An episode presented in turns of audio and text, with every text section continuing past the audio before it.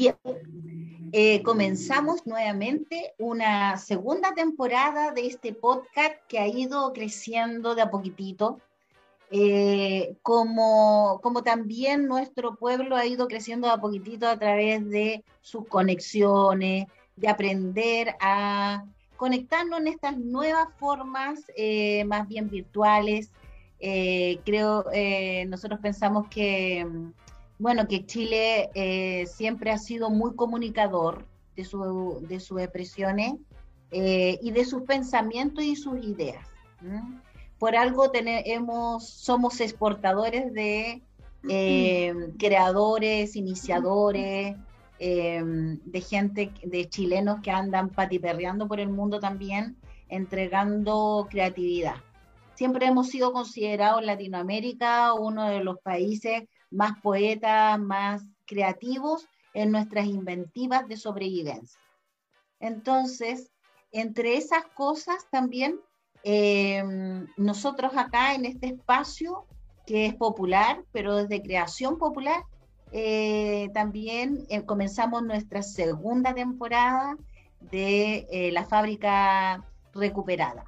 Queremos recordar un poquitito por qué le quisimos poner la fábrica recuperada es porque tenemos un deseo, un deseo, oculto, tal vez eh, para algunos casi más o menos que quisiera, que quisiera que no existiera ya ese deseo en Chile, que ni siquiera existiera la palabra, que es la palabra de la industrialización en Chile. Queremos volver a ver fábricas armadas, autogestionadas en lo posible, por nuestro propio pueblo para poder a lo menos sobrepasar momentos de crisis y de emergencia que son más comunes de lo que pensamos. Siempre a veces eh, los países latinoamericanos, principalmente Chile, hemos estado viviendo constantemente eh, ante una emergencia de la sobrevivencia. No solamente, no solamente la neoliberal que nos trae como una nube negra, sino que también las sobrevivencias que tienen que ver también con elementos culturales de identidad y de memoria histórica también.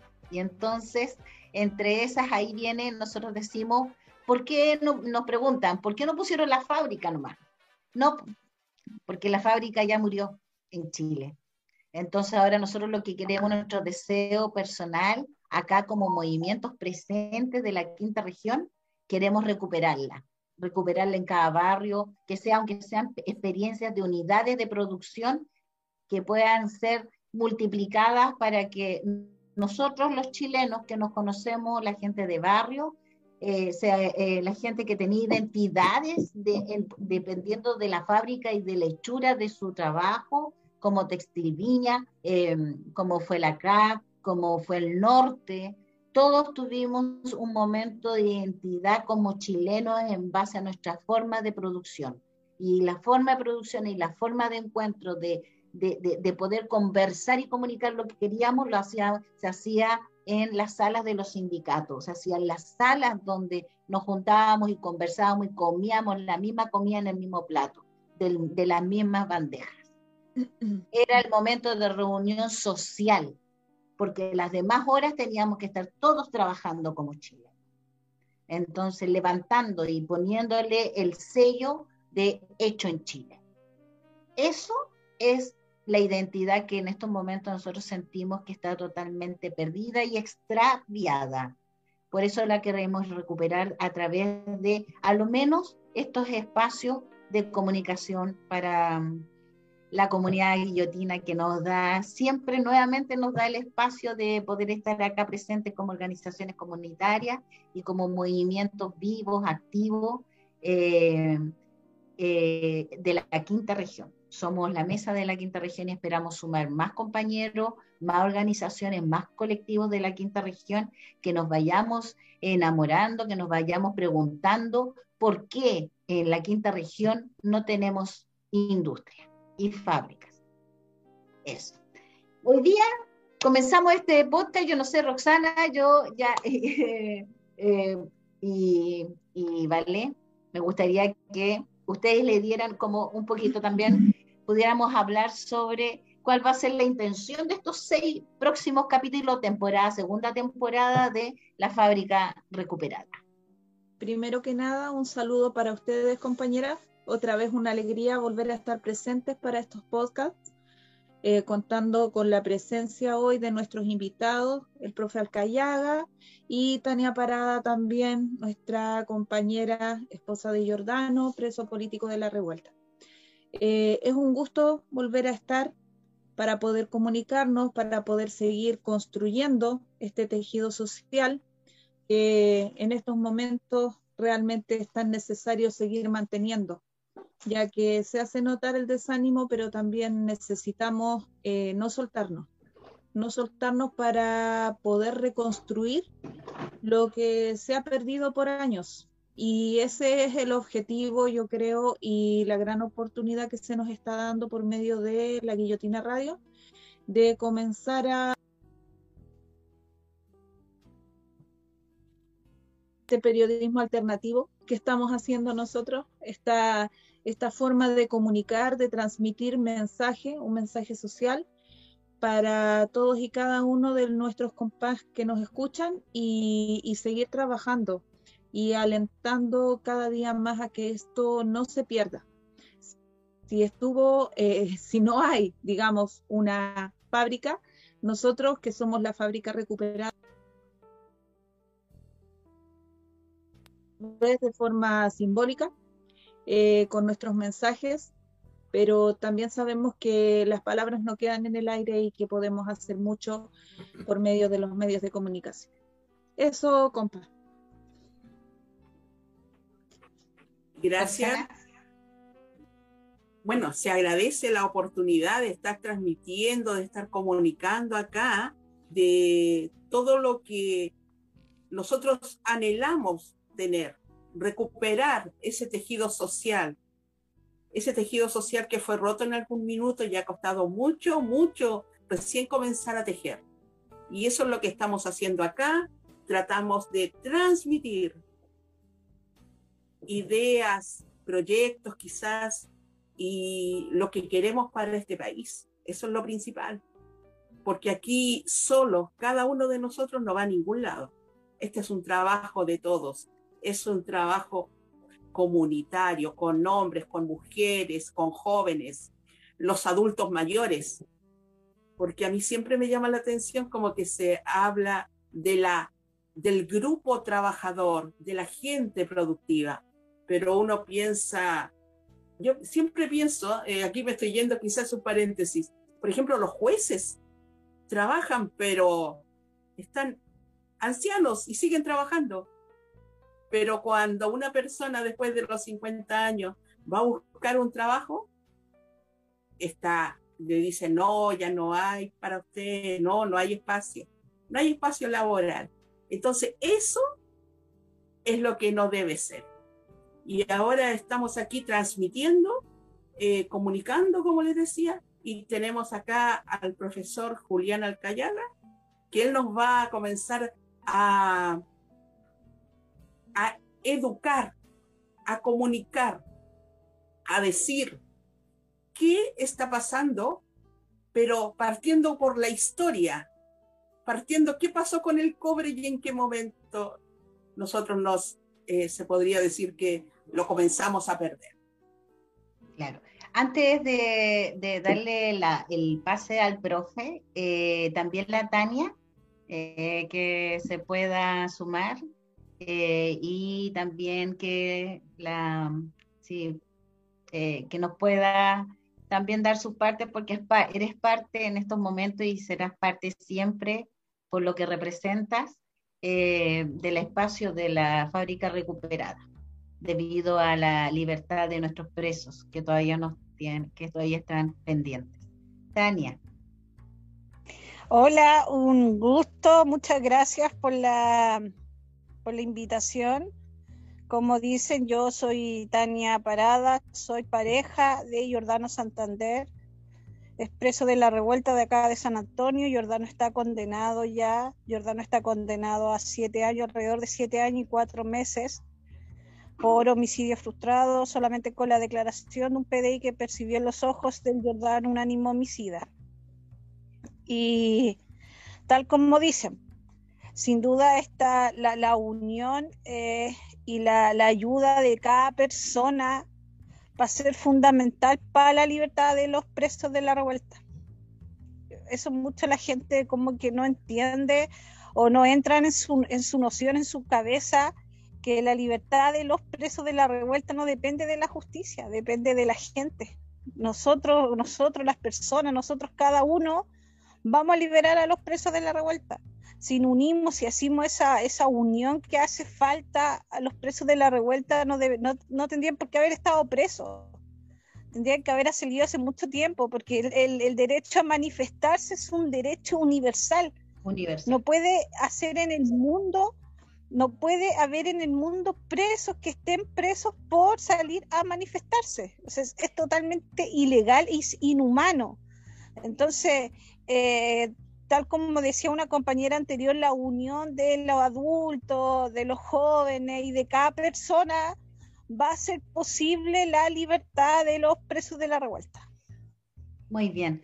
Tania, eh, em, de ahí vamos a ir profundizando el tema porque nos interesa también mantener, eh, eh, también trabajar la educación también de la significa, que significaría la educación de la libertad, una cosa así y para eso necesitamos saber también los casos en estos momentos también que están pasando y educar hacia la libertad. Eh, profe, eh, eh, buenas tardes y muchas gracias por haber accedido a conversar con nosotros. Buenas tardes.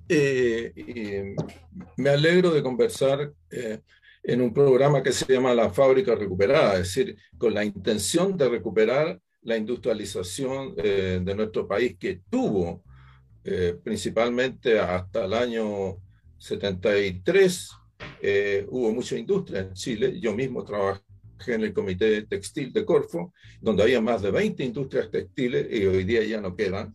Y, y habían industria textil justamente en Viña del Mar, en Quillota, en San Antonio, Rayonil en Quillota y Rayonil en San Antonio. Todo eso desapareció pero han desaparecido fábricas de todo tipo aquí en Chile y eso habrá que recuperarlo. Difícil es, pero justamente eh, nosotros en la, en, la, en la, lucha por el cobre eh, creemos que es precisamente el cobre una de las formas de poder recuperar la industrialización, puesto que nosotros somos el mayor productor eh, de cobre del mundo y de muy lejos, porque el que nos sigue es Perú, pero menos de la mitad de lo que produce Chile. Entonces, pero además las reservas mundiales, las reservas de cobre de Chile están entre el 30 y el 40% de las reservas mundiales de cobre. Por lo tanto, el cobre puede ser eh, un elemento fundamental de la industrialización, pero para eso primero hay que transformar eh, la industria minera que tenemos en la actualidad, que es principalmente extractivista. ¿Y por qué extractivista? Porque lo que hace es sacar el mineral, eh, molerlo, convertirlo bien fino, transformarlo en concentrado y, mediante y esos concentrados enviarlos para afuera en vez de fundir primeramente para poder industrializar posteriormente se tiene que fundir y refinar el cobre en Chile y después empezar a elaborarlo. Y antes habían también fábricas que elaboraban el cobre en Chile como Madeco, Cobre Cerrillo, que también han dejado de hacer esa tarea. Entonces, eh, por eso que nosotros planteamos la nacionalización, porque eh, creemos que solamente eh, nacionalizando la empresa eh, de la gran minería del cobre y del litio, porque es, otro problema también, el litio, se puede hacer posible industrializar tanto el litio como el cobre en Chile. Pero mientras sigan en manos privadas, nosotros no podemos obligar, es decir, nosotros, el Estado chileno, no puede obligar a las empresas mineras a fundir, refinar y elaborar el cobre en Chile o el litio, puesto que se opone a ello el TLC con Estados Unidos, con Canadá, con Australia, en general los, tratados de libre comercio, que en el artículo 10 eh, imponen que eh, no se le puede poner condiciones a la inversión extranjera. No tan solo, por ejemplo, el, Tratado de Libre Comercio con Estados Unidos, eh, no le pueden poner inversión a la inversión de Estados Unidos. No solamente Estados Unidos, dice de todo el mundo.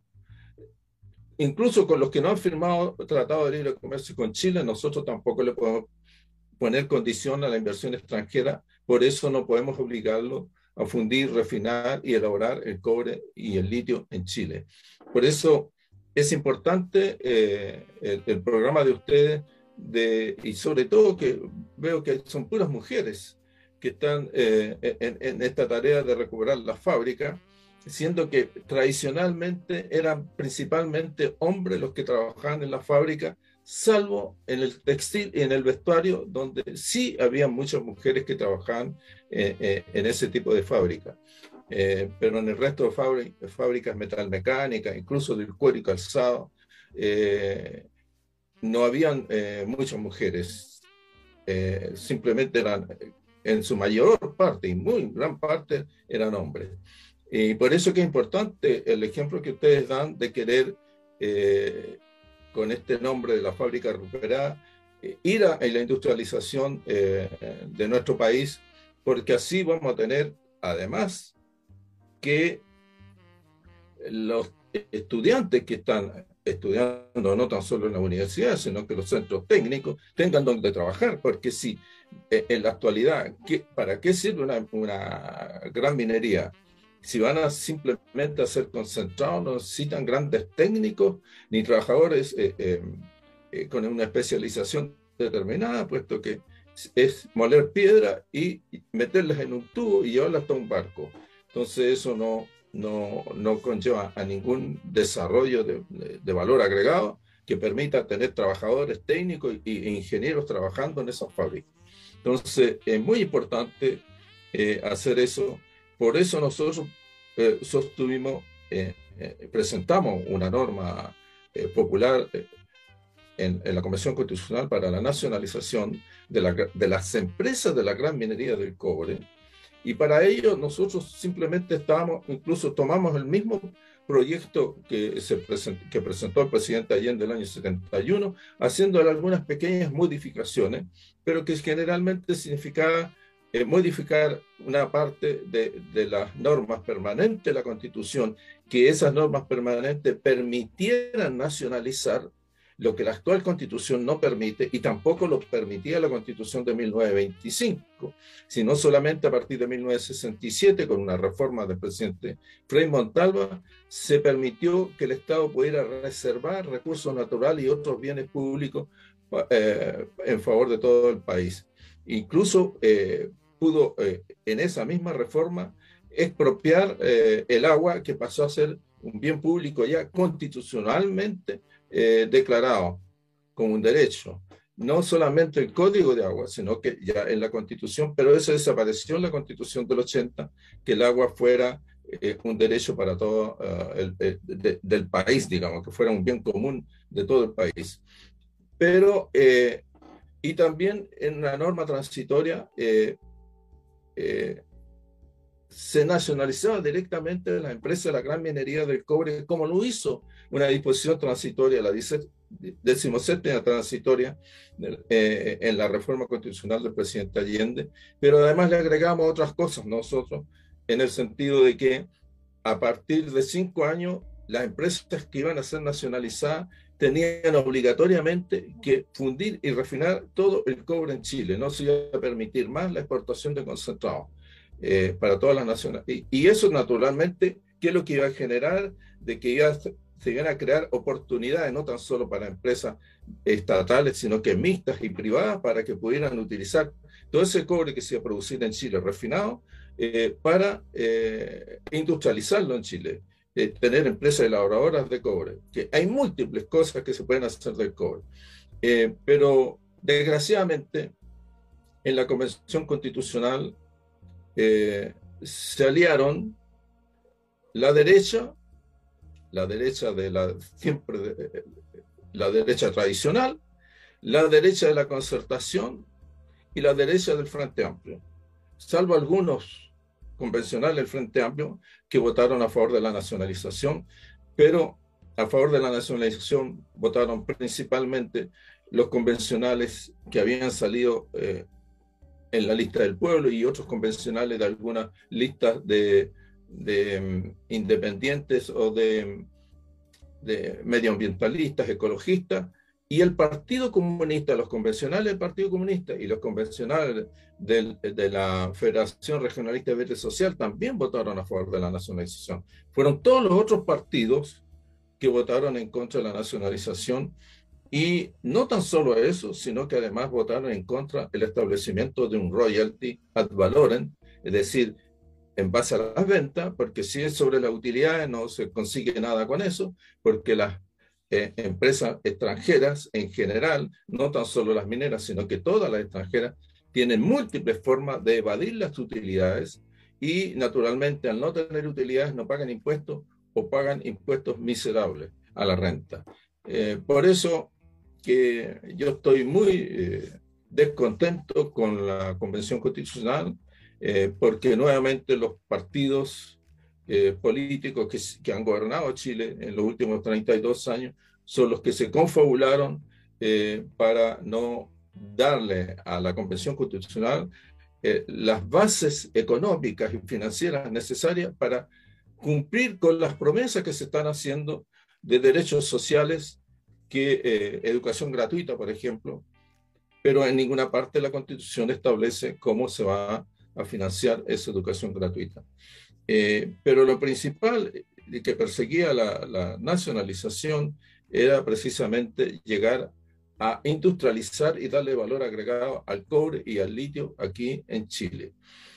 Y la diferencia que existe, ya que ha estado en Chuquicamata, Chuquicamata eh, comenzó hace más de 100 años eh, la producción y ahí mismo en Chuquicamata se hizo el campamento de Chuquicamata, y se hizo una fundición y la refinería junto casi al, yacimiento. También se hizo aquí en, el Teniente, en la fundición de Caletones. En, en Potrerillo se hizo, aparte de, eh, la, mina Indio Muerto, se estableció ahí también una, una, se creó una fundición y una refinería. Entonces se crearon hospitales en cada uno de los campamentos, escuelas, teatros, cines, de todo había en esos campamentos con esas empresas mineras que fueron nacionalizadas. Pero las actuales, las que han llegado a partir, eh, la primera que llegó fue eh, escondida a partir de 1986, pero todo el resto llegó después del año 90, porque la concertación legisló exclusivamente para permitir la inversión extranjera y para que produjeran solamente concentrado, porque no les exigió como se hizo en las antiguas ah, ah, empresas mineras de Chuque, eh, eh, Teniente Puerto de obligarlas a tener fundición y refinería. No se quiso hacer eso. Entonces, fue la concertación que permitió que eh, no tan solo en la actualidad tengamos empresas mineras que no pagan impuestos, sino que además generan un daño ambiental enorme con la explotación de concentrado dejando relaves por todos lados y, tirando eh, el agua del norte de Chile, porque los concentrados los, eh, los llevan a través de,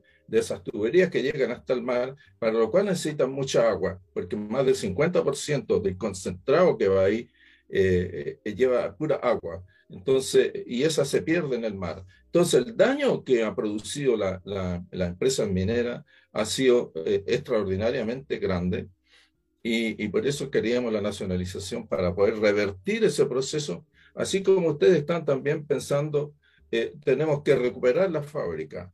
Nosotros queremos recuperar eh, la nacionalización justamente para permitir eh, nacionalizar, es decir, industrializar el cobre y el litio en Chile, lo que actualmente no se puede, como les dije, por el TLC, pero si nacionalizamos y las empresas son del Estado, naturalmente que el TLC no corre, porque el TLC corre solamente para la inversión extranjera. Entonces, no podría decirnos, no, ustedes no pueden fundir, ni refinar, ni elaborar el cobre en Chile, puesto que son empresas del Estado. Ese era el objetivo, uno de los objetivos fundamentales de la nacionalización, poder llegar a darle valor agregado en Chile a ese cobre, que es una de las cosas tanto el cobre como el litio, una de las cosas que nos puede permitir precisamente la industrialización, porque es muy difícil que hoy día nosotros podamos pensar como eh, eh, tener fábricas de televisor en Chile como los tuvimos en los años, en los años 60. Televisores Boloco, ¿alguien se acuerda de los televisores Boloco? Ustedes no son muy niñas.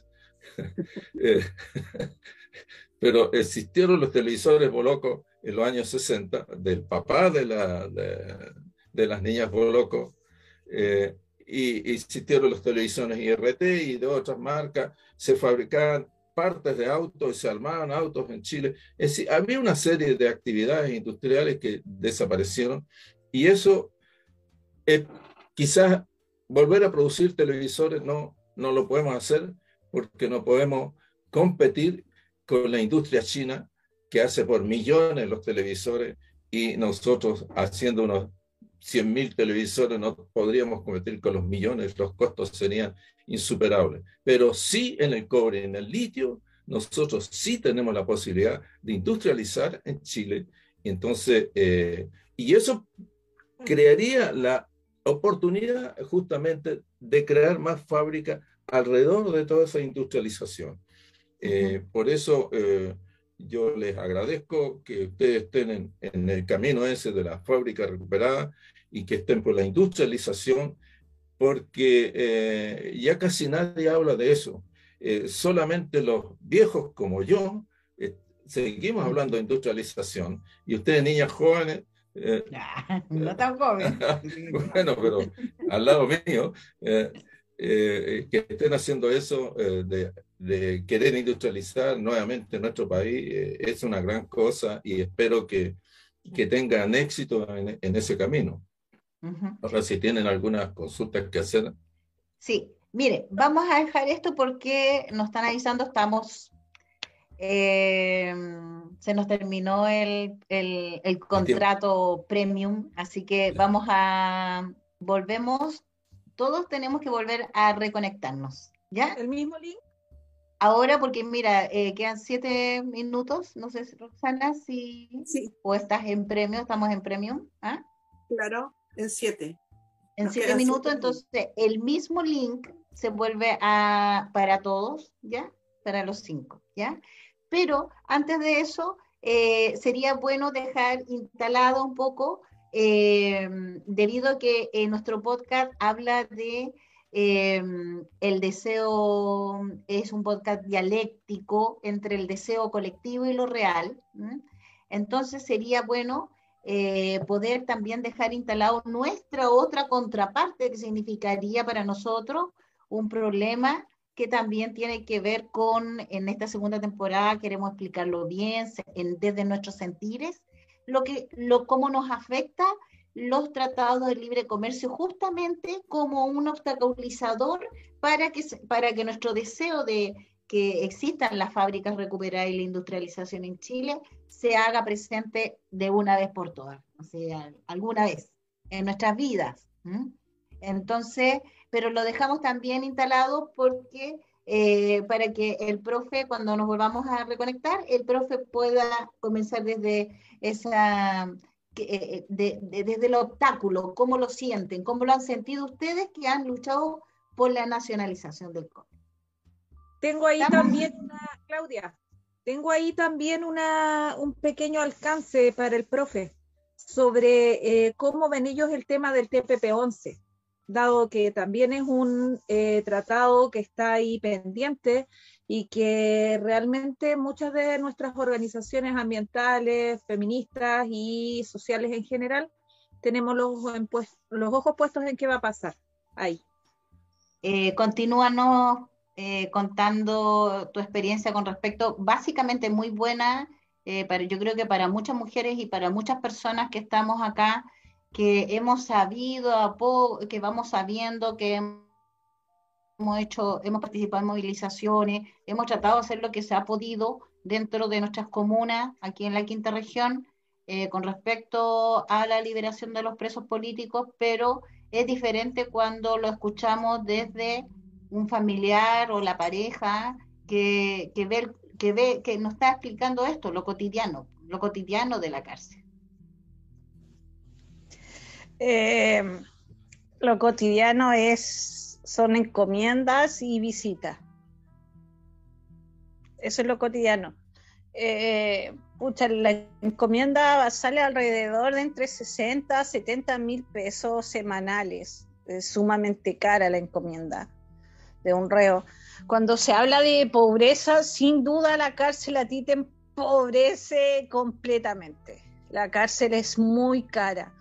Mantener a un reo es sumamente caro porque tú tenés que darle todo, o sea, no podéis comprar cuatro confores, tenéis que comprar seis confores, tú no puedes comprar una galleta, tenés que comprar más de seis galletas para poder echársela en una bolsa, para que ellos puedan tener diferentes galletas, llenarle una bolsa completa de cosas para de galletas o de cosas de papas fritas, comprar clorogel, eh, detergente, y no puedes comprar una cosa, sino que tienes que comprarle en grandes cantidades para que ellos puedan tener allá adentro.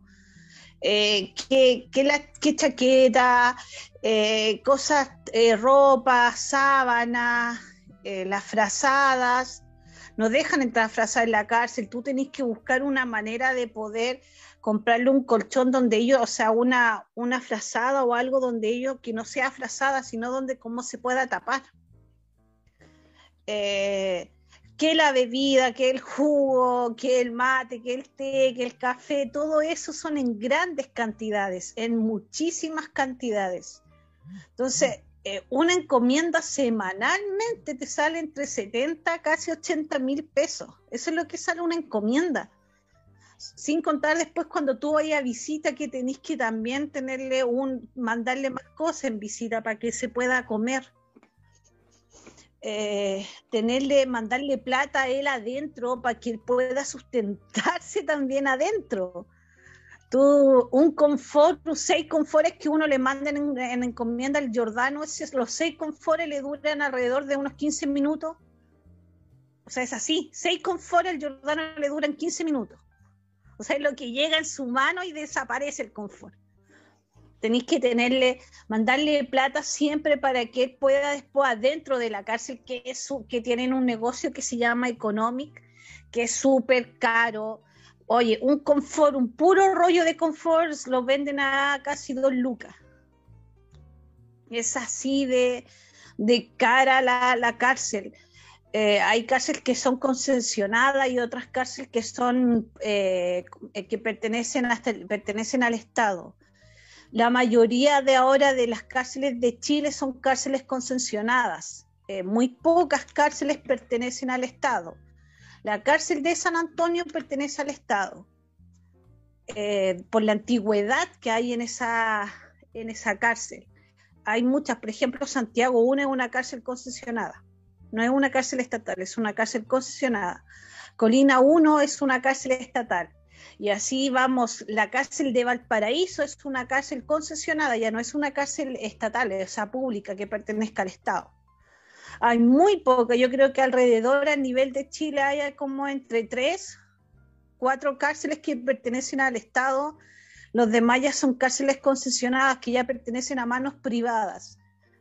Y cuando pasa eso, las, las comidas, las encomiendas son asquerosas, ¿cachai? Es más, eh, son más caras, venden allá cosas, por ejemplo, no te dejan entrar es una fuente de comida, ¿cachai? Acá te dejan entrar bolsas de galletas, bolsas de papas fritas, eh, no te dejan entrar pan, ¿cachai? Cuando es tan básico, fundamental el pan, allá no, no te dejan entrar pan. Eh, las bebidas, tú puedes entrar bebidas de 3 litros, jugo. Antes se podía entrar jugo en polvo, pero ahora ya no se deja entrar jugo en polvo, el mate, que el Jordano toma mucho mate, ahora ya no dejan entrar mate, entonces tiene que estar comprando mate adentro y es sumamente eh, costoso, eh, súper costoso. La, uno alrededor de llegar a hacer fila para una encomienda es alrededor de entre las 5 de la mañana, entre 5 y 5 y media de la mañana, para que tú podáis desocuparte alrededor de entre las 12 del día o 1 de la tarde, eh, porque se abre las puertas a las 9 y media.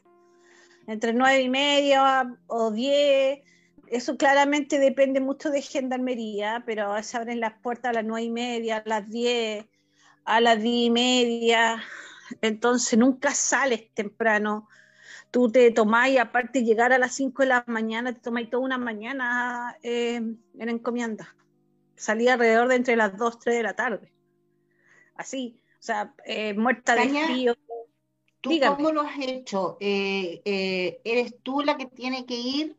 ¿O se están turnando? ¿Cómo, ha sido el proceso durante estos dos años y medio? yo, voy, yo voy a dejar la encomienda al Jordano. Ya. Yo Eso ha significado que también tú, tu fuente laboral, cómo, cómo lo estás, tú también te viste afectada desde lo... De todos, sí, el Jordano era el que sustentaba la mayoría de la casa. Ya. Eh, yo cuando el Jordano cayó preso, yo tuve que hacerlo todo, o sea, sustentar una cárcel, sustentar a mi hijo, sustentarme yo, mi remedio, mi enfermedad, eh, hacerlo todo, todo yo sola. Yo trabajo en un persa donde yo gano lo que vendo. Ya. Cuando está, este mes ha estado súper malo entonces me estoy me hago la plata así como por goteo. Ya. Por ejemplo, vendo un día y esa plata que vendo la guardo al tiro y más seguro para la encomienda del Jordano para la semana. Eh, si no me alcanza, eh, junto otro día más, eh, una más plata para poder hacerle la encomienda del Jordano. Yo, por ejemplo, cuando trabajo no, no como nada en todo el día mi hijo está en el colegio, entonces no, no, no gasto plata en almuerzo porque eso se me, significaría un gasto extra. Eh, se va mucha plata en pasaje, a mí se me va mucha plata también en pasaje, en ir a dejar a mi hijo, después volver al trabajo. Entonces, yo estoy juntando así como plata por goteo. Lo que se vende en el día es lo que me ayuda a sustentar el día. Ese es mi, ese es mi, eso es lo que estoy viendo ahora. Lo que yo vendo es lo que yo, es lo que me es lo que yo hago sustentar el día. Por ejemplo, eh, trato de juntarle la encomienda para el Jordano, tengo 10 específicos. Por ejemplo, los lunes, eh, o sea, los jueves y los viernes yo al Jordano le junto esos dos, o sábado le junto esos tres días al Jordano de encomienda. Cuando tengo esa plata, eh, se, la guardo o compro todas las cosas al tiro. Y lo que haga, lo que venda, no sé, pues el lunes, el martes, el miércoles, lo dejo para el Tomás, para mi hijo, para comprarle las colaciones, para tener la plata para los pasajes, para tener plata para almorzar, para tenernos para el fin de semana. ¿Qué edad tiene Tomás? El Tomás tiene 13 años. ¿Cómo, le ¿Cómo él ha ido entendiendo que su papá está en la cárcel no por ser delincuente, sino porque salió igual que todos salimos y que podíamos haber sido cualquiera de nosotros, el que hubiese caído, cayó él. ¿Cómo él lo está entendiendo en estos momentos y cómo está su proceso más bien mental, psicológico? Eh, yo eh, hemos tratado eh, de explicarle, nunca, se, nunca yo nunca le escondí en alto, le expliqué del primer momento lo que pasó con el Jordano. Cuando él quedó en prisión preventiva, fui yo la que después me acerqué, entre estando los dos solos acá en la casa, le expliqué un poco el proceso que se nos podía venir, de que su papá eh, efectivamente había caído. Yo Tomás sabía que el papá participaba en las manifestaciones, entonces no fue como una novedad. Mm. El, el, Tomito ya sabía que su papá participaba bastante en las manifestaciones, entonces claramente uno cuando ve las noticias y uno trata de explicarle, porque cuando el Jordano cayó, el Tomás tenía 11 años. Mm. explicarle a un niño de 11 años que Chile está pasando por esto, como que explicarle un poco a los niños de los 11 mm. años, pero abrirle el ojo. Mm. Entonces al, Tomás nunca se le escondió nada. El Jordano siempre le dijo que él salía a manifestarse y le explicaba siempre que más, más él lo por él, sino que lo hacía por el futuro, para el Tomás. Entonces todo eh, siempre se le explicó al Tomás de la mejor manera que se pudo. Eh, cuando el Jordano quedó condenado efectivamente eh, también yo le dije al, al, Tomito, no sé si le dije como muy específico todo, sino que dentro del dolor lo, lo, miré, le tomé la mano, le dije yo que yo me, yo le dije que yo le dije así, puta hijo, te prometo, yo te prometo de todo corazón que yo voy a sacar a tu papá. De algún modo lo vamos a sacar de esa cárcel. Que, que, que iba, iba, a luchar por lo que sea para que se le prometiera que yo iba a sacar sí o sí a su papá para que él después pudiera abrazarlo y no cumpliera la condena que, que se lo habían, que le habían impuesto. Eso fue lo único que le dije Tania, eh, disculpa, una pregunta. Em, la Fabiola Campillay, eh, ella visitó a Jordano, ¿cierto? Sí. Visitó al Jordano dentro de la casa. Ya. ¿Ustedes han recibido en general los familiares eh, em, de presos políticos han recibido harto apoyo de parte de ella? por lo que, por lo que yo he visto y me he podido empapar dentro de los comentarios, de las redes sociales y todo, todo lo que ha ido pasando, digamos, con, con el tema presos políticos. Sí, yo de verdad, sí, la, la Fabiola Campillay ha sido sumamente leal con nosotros, ella y su equipo completo. Más allá de, eh, de ir a ver a, a los chiquillos, eh, se preocupan, se preocupan mucho. Eh, nos preguntan, no sé, por Carlos Astudillo o su equipo nos preguntan dos, cuatro veces a la semana, Tania, ¿cómo está ahí? Tania, ¿cómo está el Jordano? Tania, ¿qué necesita el Jordano ahí adentro? Tania, acá, Tania, pasa esto. Eh, tienen reuniones constantes con, la, con el equipo de la ministra de Justicia, tratan de, de ver, de interceder en que a los cabros hay que liberarlos. Eh, entonces ella es la que está ahí, ella es la que tenemos así como, como palpable en estas reuniones que ha tenido el Ministerio de, de Justicia eh, siempre está la Fabiola, pide reuniones con el presidente, con la ministra, con los ministros, y siempre, siempre dice que a los presos hay que liberarlos, que hay que sacar a los chiquillos, siempre lo nombra, nombra al Jordano, al Francisco Hernández, al Cayupán, al Felipe Santana, que son los que van a cumplir tres años y son los que llevan más tiempo. Eh, se, eh, se, preocupa mucho, eh, oye, siempre, de verdad, yo sin duda el, el, equipo y la Fabiola Campillay ha sido una de los pocos que ha sido totalmente leal con el tema de los presos. Se la ha jugado al 100% con la libertad de los presos. y entiende que efectivamente en el Congreso ya no hay opciones para la libertad, sino que para los condenados lo único que queda, la única salida son los indultos presidenciales, la, la única salida que tiene lo que Boris puede hacer.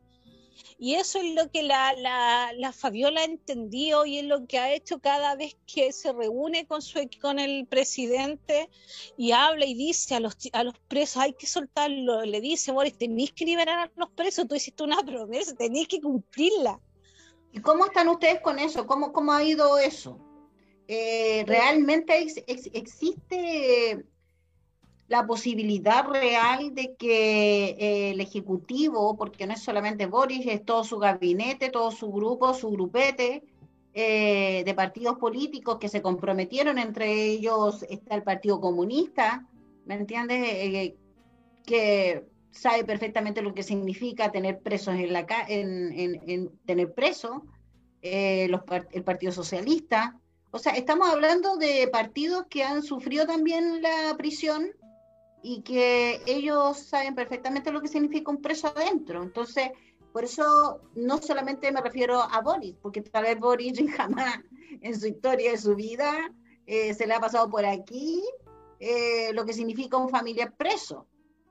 Pero todos los que hemos vivido eh, en represión de dictadura, por lo menos, los que hemos tenido familiares, eh, no sé, torturados, presos, eh, todo, ellos saben, ellos tienen memoria histórica, se supone. Entonces, ¿cómo está la correlación? No solamente de Boris, que él es el que tiene que firmar, efectivamente, sino que adentro. ¿Cómo lo ven ustedes? Eh, yo soy más radical o drástica en eso, sin duda los partidos, sobre todo el Partido Comunista, eh, en el gobierno de Piñera había presos políticos. Ahora que son gobierno no hay presos políticos. Porque ellos, ellos ocuparon el nombre de los presos para sus campañas políticas el Partido Comunista eh, sacándose fotos con en cada meeting que se hizo por la libertad de los presos en el gobierno de Piñera, porque efectivamente ellos eran oposición. Ahora que son gobierno, no hay presos políticos, no tienen la voluntad tampoco de poder liberar a los presos de la revuelta. Entonces el Partido Comunista yo una vez lo encaré en la, el, el, 4 cuando se hizo como cuando se conmemoró el año y me topé con un par de comunistas y yo se los dije, o sea, ustedes vendieron a los presos de la revuelta. ¿Por qué los vendieron? Yo le, yo le dije, yo se los voy a decir por qué lo vendieron, porque cuando ustedes estaban, cuando ustedes eran oposición, ahí habían presos políticos. Ahí habían presos de la revuelta que estaban condenados, que las prisiones preventivas extensas, un montón de cosas. Pero ahora que son gobierno, no hay presos políticos. No hay presos de la revuelta, no existe. Yo siempre lo he dicho y he sido siempre, siempre lo he dicho. El presidente y ese el, gobierno en sí tiene la llave de la libertad de los presos de la revuelta. Ellos tienen abrir, ellos tienen como abrir esa puerta, o sea, están uno puede decir, bueno, es una cosa tan simple, pero si el Boris realmente quisiera, o el equipo del Partido Comunista, el Partido Socialista, todos como gobierno, quisieran liberar a los presos de la revuelta en cuatro días, los cabros están libres. En cuatro días se le abre la reja. Entonces no, no hay. Ellos no lo van a hacer porque están con su discurso de que ellos no están de acuerdo, que están buscando más procesos nos ofrecen un indulto conmutativo, pero un indulto que pasa por el Congreso, un indulto que pasa, un indulto conmutativo que pasa por el Congreso cuando efectivamente nunca existieron y no va a haber los votos en el Congreso. No hubo ni con el indulto general, que en ese entonces teníamos como mitad, mitad, y ahora tenemos una oposición completa, efectivamente jamás vamos a tener eh, eh, apoyo en la Cámara ni de diputados ni en la Cámara del Senado, o sea, eso siempre se ha dicho. Tania, ¿y qué pasó con la torre? Eh, mira, en la torre yo no he tenido contacto, he hablado con el, con el Sebastián, con su jefe, eh, respecto al Jordano, que van a tratar de ayudar en lo que más se pueda, pero mucho más allá ellos no van a intervenir, porque ellos mm. son, ahora son gobierno. Exacto. Por eso, por eso quería mencionarte, porque en un principio la Torre fue un fiel defensor, no solamente en el caso Jordano, sino que en varios de los compas presos de acá de la quinta región. Mm. Y de a poco empezó como a dar eh, los típicos discursos hasta que de a poco comenzó como a alejarse, alejarse, alejarse, alejarse, por lo menos así lo vimos nosotros los que tratamos de estar un poco más pendientes de todo lo que estaba sucediendo con ellos.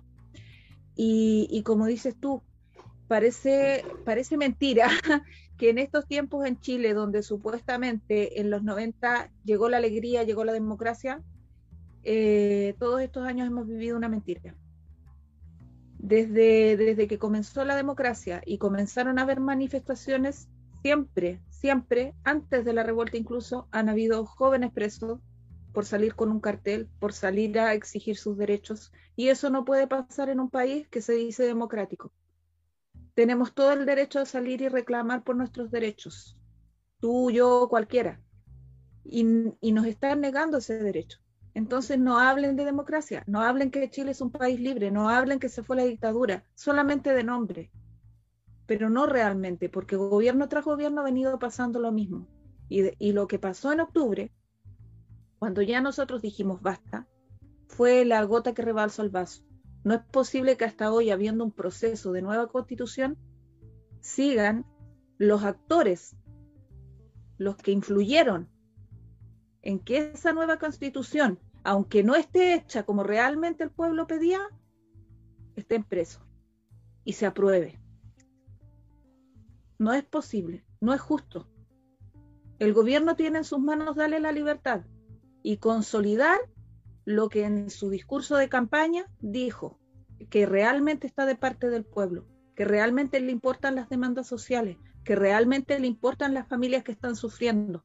Ustedes, tú, Tania, y todas las familias de los presos políticos, desde que cada uno de ellos llegaron a la cárcel por los montajes de la policía, por los montajes del gobierno, lo único que han hecho es sufrir. ¿Y quién repara eso? Hoy día Fabiola Campilla se está querellando por lo que le sucedió. Comentarios llueven en las redes sociales. La prensa manipula la información. Todos sabemos lo que sucedió con ella, pero todos los que están en contra tratan de enlodarla solamente porque está pidiendo una indemnización, una reparación. Es lo mínimo que podría pedir. ¿Acaso ellos no la pedirían también? Le han dado dinero a verdaderos ladrones de Chile y hoy día critican porque una mujer que fue víctima de la represión está pidiendo reparación, así como la necesitan cada uno de ustedes, los familiares de los presos y cada uno de los que, los que perdieron algún familiar en el estallido social. Los de la fábrica Kaiser, que los tiraron con disparos de bala y los hicieron pasar porque eran ladrones. ¿Hasta cuándo van a seguir criminalizando las protestas? ¿Hasta cuándo en Chile va a seguir pasando lo mismo con los estudiantes? Los tratan de delincuentes porque salen a exigir sus derechos. Eso no puede seguir pasando. En Chile no pueden seguir existiendo presos políticos. Si estamos en democracia, Chile verdaderamente debe ser un país democrático, donde todos podamos levantar y exigir nuestros derechos, con plena libertad, sin que se nos saquen los ojos, sin que perdamos la vida, sin que nos lleven presos, sin que nos quiten la libertad.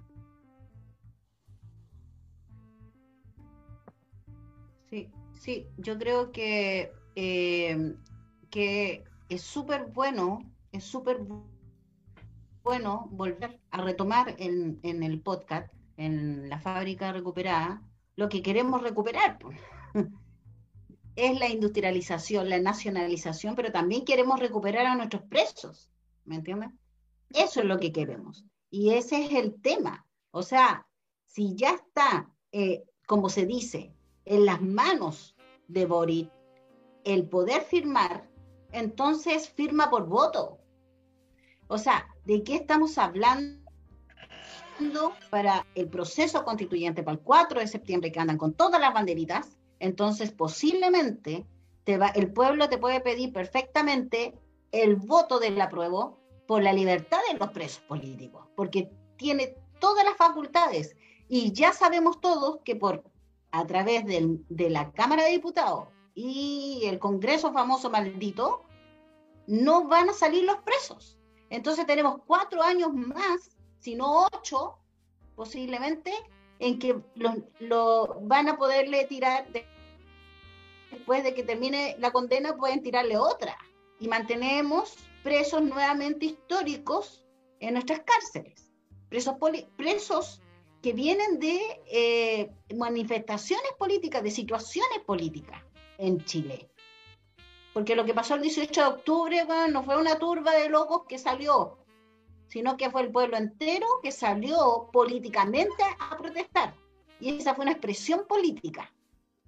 Por eso nosotros decimos, y uno dice, expreso político. Y cuando fue el 73, todos los torturados, todos los desaparecidos, también fue una expresión política. Entonces, si nosotros somos Price, si nosotros somos Price, y tenemos que andar mostrando la, tarjetita cada vez que nos tenemos que atender, ¿por qué? Porque tenemos que tener, dejar claro a Chile de que tienes derecho a salud, derecho a no sé qué, a una casa, a una educación, por reparación política, porque a tu padre lo torturaron y lo metieron preso. Entonces, ¿de qué estamos hablando? ¿Por qué no hablamos de reparaciones políticas de este tipo de, los del 18 de octubre, a lo menos? Sin querer hablar del resto que, ya lleva 100 años. ¿Me entiendes? Entonces, eh, a eso voy yo. ¿Por qué no existe una política de reparación a los presos del el 11 del 18 de octubre. 18 de octubre.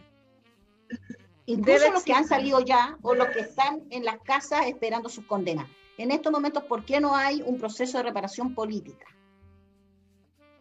Debemos exigir, debemos unirnos y exigir, unirnos a la familia.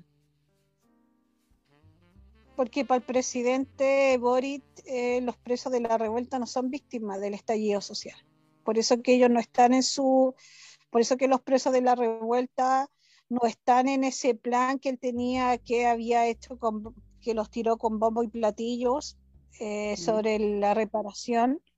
Mm. Eh, en esa reparación no incluyen los presos de la revuelta, porque para el gobierno de, para este gobierno los presos de la revuelta no son víctimas. Ahí está la gran diferencia.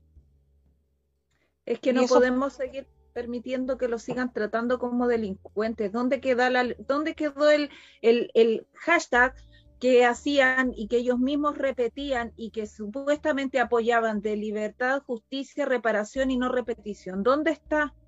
¿Dónde está si salieron en la semana unos cabros a protestar y hay uno que está preso y está esperando porque está, me parece que la va a ser confirma o reclusión nocturna. Dime dónde están los derechos. ¿De qué derechos nos hablan a nosotros? No hay derechos, o sea, eh, decir que el presidente ahora, el presidente, este gobierno tiene, ha metido gente presa. Aquí no se puede decir que el, el, el, este es un gobierno efectivamente de izquierda, tenían un gobierno de izquierda para que la gente entienda, este es un gobierno de izquierda, porque hay que de izquierda y de izquierda, es un gobierno de izquierda o de centro izquierda, pero ellos se hacen llamar de izquierda, tiene presos políticos. Boris cuando tomó este mando, cuando tomó este, este gobierno, este, esta, esta presidencia, lo tomó efectivamente con presos políticos. Eso ya no se, es, es innegable, no se puede negar. Pero ahora que él está amando como gobierno, ha metido a cabros presos, son cabros estudiantes, cabros menores de edad, tiene al CUI en el Senado, o sea, no puede ser que un gobierno de izquierda tiene a cabros en el Senado. Se le olvida, se le olvida cuando él salía con Camila, cuando salía Camila Vallejo, cuando salían todos, se les olvida lo que ellos también hicieron un día en la calle, con lo que salían a luchar. Ellos, ellos hicieron la, la, la cuestión de la, de la de la ley pingüino. La revolución pingüina. no le da vergüenza Claro, no le da vergüenza mirar a los estudiantes, ¿cachai? Meterlos presos porque salen a manifestarse. Cuando él estuvo también ahí, eso, el, el Bori eso se le olvida, a la Vallejo se le olvidó, al Jackson se le olvidó. Bueno, no puede ser que, bueno, igual que la, la, la, ministra esta de la ministra del Interior, es una mierda como ministra. Vale, callampa. Ha hecho lo que ha querido con los mapuchos y ahora, ahora, ahora los mapuches lo allanan, lo, están, lo, están disparando. Eso lo está haciendo la ministra del Interior y la gente sigue guardando silencio ante eso. Acá en Chile se están violando los derechos humanos y se siguen violando los derechos humanos. Lo que le están haciendo al pueblo mapuche es violación a los derechos humanos. Y nadie hace nada, todos se quedan callados. teniendo a presos políticos, sigue violando los derechos humanos. Y eso la, eso la gente tampoco lo entiende. Un gobierno se hace llamar de izquierda y tiene a presos políticos sin ser capaz de liberarlo, está violando los derechos humanos. Cuando él en su discurso dice que él encuentra que es intolerable que en Cuba hayan personas presas por pensar distinto. Bueno, ¿y qué es lo que está haciendo acá en Chile? En Chile no es capaz de liberar a ningún preso y más encima tiene más presos. Está, siguiendo metiendo más cabros presos a los estudiantes y no es capaz de liberar por lo eh, no es capaz de liberar a los cabros que siguen presos. Está en sus manos. Está en sus manos el poder hacerlo. Ese, ese es el, el, punto que yo creo que en estos momentos es el, lo que está haciendo la diferencia de que ese famoso 55% que, que se sacó solamente, solamente a Pro Dignidad, en la primera vuelta tenía el 23 y no llegaba ni a la esquina. Entonces, no podemos decir que el Partido Socialista puso el otro 23%, porque no fue así. Tampoco fueron los votos de, de este, del otro, de, del otro, eh, ¿cómo se llama? El, que siempre postula, el eterno, el, Tampoco.